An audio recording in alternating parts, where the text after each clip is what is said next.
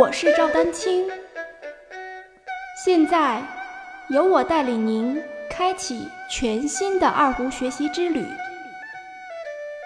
让我们一起进入二胡讲习堂吧。这样的，我们先来说一下这个呃泛音的一些基本规律吧。在琴弦的这个二分之一、三分之一、四分之一的地方。呃，四分之一、五分之一，理论上可以无数分之一的这种地方呢，它就会产生这个自然泛音。那自然泛音呢，就是说，嗯，它有这样的一个规律，这是二分之一的，这是二分之，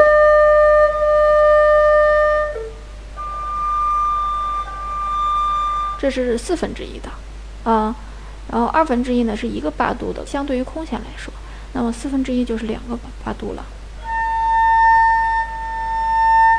这个是三分之一，大家在想这个原理，就是如果把一个琴弦分成三段的话，它实际上有两个节点，是吧？所以上面这个三分之一，也就是二把位，我们正常的这个这个音的时候，会产生一个泛音点。那下面这个三分之一的地方，其实也可以同样的是能泛出这样的效果。呃，所以这个是我要说一下。呃，我们呃来说一下这个。自然泛音的演奏方法，就是在我刚才说的这个二分之一、三分之一、四分之一、五分之一的这些点上呢，手指虚按就可以做到的，就可以，就是虚按。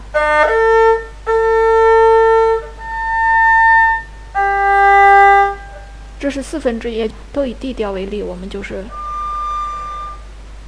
虚按，就是产生这个这个音高。人工泛音是这样的，人工泛音呢，它是有四度、五度。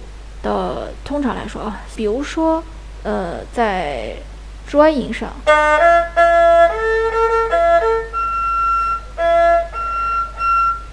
食指现在按的是 dry，小指按的是 so，就会产生一个泛音。这个泛音是怎么演奏出来呢？是食指实按，呃，小指虚按。我非常欢迎。二胡爱好者们加入我的 QQ 群：六五幺六九九五零三，在这里不仅能切磋交流二胡技艺，还有定期的二胡视频公开课哦。感谢大家的支持。食指当做一个千金的话，实际上这就等于同于刚才我们在四分之一演奏的这个。自然泛音下，其实大家想想，抖发和软色都是四度，对吧？而且都是纯四度。按照刚才自然泛音的这个规律来说，是四度的话，那么就是说高两个八度，较空弦高两个八度，实际上是高两个八度。然后我们如果是再回到这个人工泛音，实际上它就是比这个音再高两个八度的这个。人工泛音，食指实按 re，小呃小指虚按 so，泛音所泛出的音高和实际的你按的音的，实际上在自然泛音和人工泛音是一样的规律。自然泛音的这个导 so 的这个，这是三分之一，这个是一个五度啊。我们现在来一个 re 拉，这是导 so 是吧？我们实际上空弦音的刀不就千斤等于相当于一个手指按在琴弦上就产生空弦的。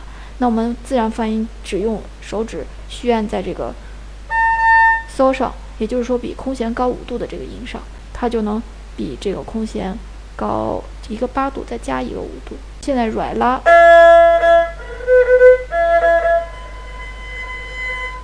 是吧？软拉实际上空弦五度的话，它也是比。re，正常的十音 re 再高一个八度，然后再加一个五度的这样一个音高，是一样的。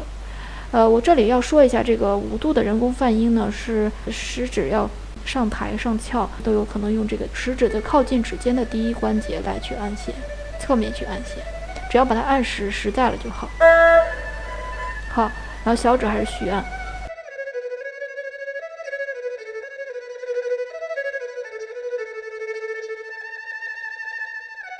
欢迎继续关注我的节目《二胡讲习堂》。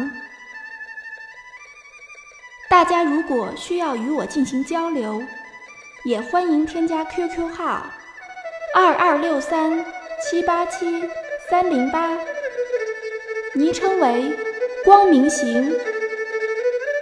更多精彩内容，欢迎关注网站赵丹青二胡艺术网，微信公众号赵丹青二胡艺术。